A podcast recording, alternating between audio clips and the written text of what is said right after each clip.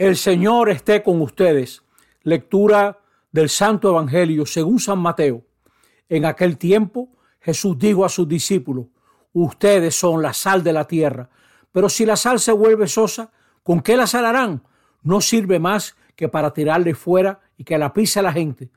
Ustedes son la luz del mundo. No se puede ocultar una ciudad puesta en lo alto de un monte.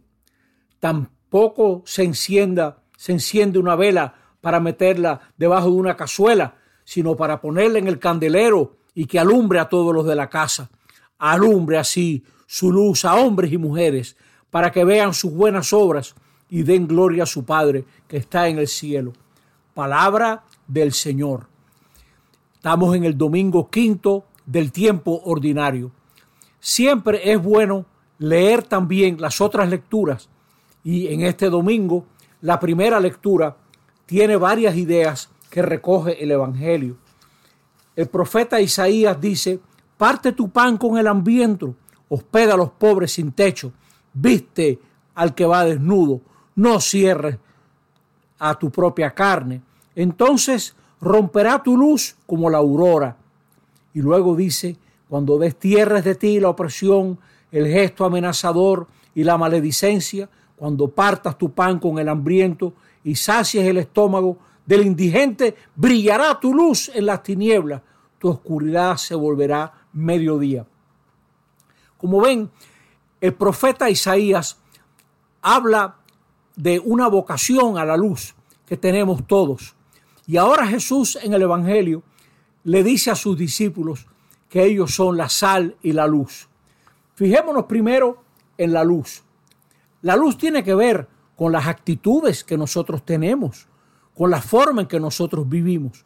Y cómo promete el profeta que con esas actitudes se cicatrizan las heridas, la justicia se abre camino, clamarás y el Señor te escuchará. Ese renunciar a la palabra ofensiva, al gesto amenazador, el compartir el pan con el hambriento, el saciar la necesidad del humillado. Entonces tu vida será una, una luz. Como Jesús ahora nos dice a nosotros que nosotros somos su luz en medio de este mundo. Estamos llamados a ser esa luz. Una luz no para que nos miren, una luz no para deslumbrar, sino para que la gente vea lo que es importante. Los cristianos y cristianas tenemos ese deber de ayudar a la gente a ver dónde está lo importante. Hay mucha gente mejor que nosotros que tendrán soluciones mucho más adecuadas. Y nosotros lo que necesitamos es animarlos, señalar dónde están los retos, los desafíos, si es que los entendemos. Pero la actitud, la actitud vuelve la vida luminosa. Sobre todo el que es padre y madre, el que tiene dependientes, el que es maestro, profesor, empresario, el que tiene gente que depende de su opinión. Tenemos que ser luminosos, señores.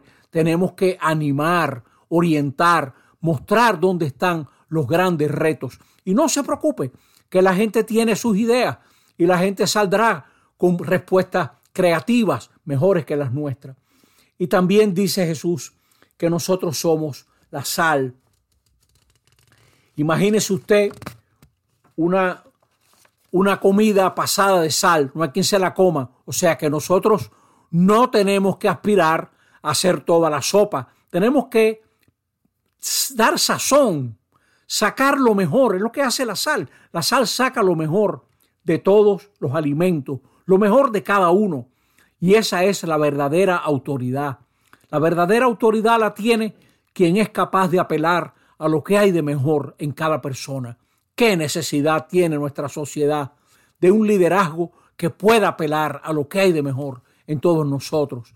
Que no tengamos que esperar que venga no sé quién a decirnos que hay que sembrar árboles, que hay que manejar la basura de una manera diferente, que tenemos que buscar soluciones alternativas al tránsito que nos mata, etc. La sal, la sal que va poniendo cada cosa en su sitio, a descubrir ayuda a descubrir el sentido de la vida presente. Vivamos pues esa vocación que nos pide el Señor, ese poquito de sal que da sabor, que permite disfrutar. Una comida sin sal no hay quien se la coma, pero una comida pasada de sal tampoco. Así que dejemos de aspiraciones totalitarias y autoritarias, que eso no nos corresponde, ni Jesús nos llama a eso.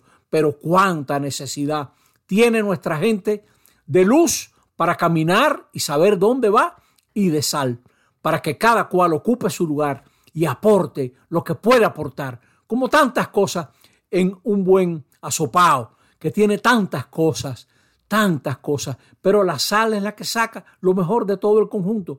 El Señor nos ayude, pues, a vivir esta vocación. Que así sea. Amén.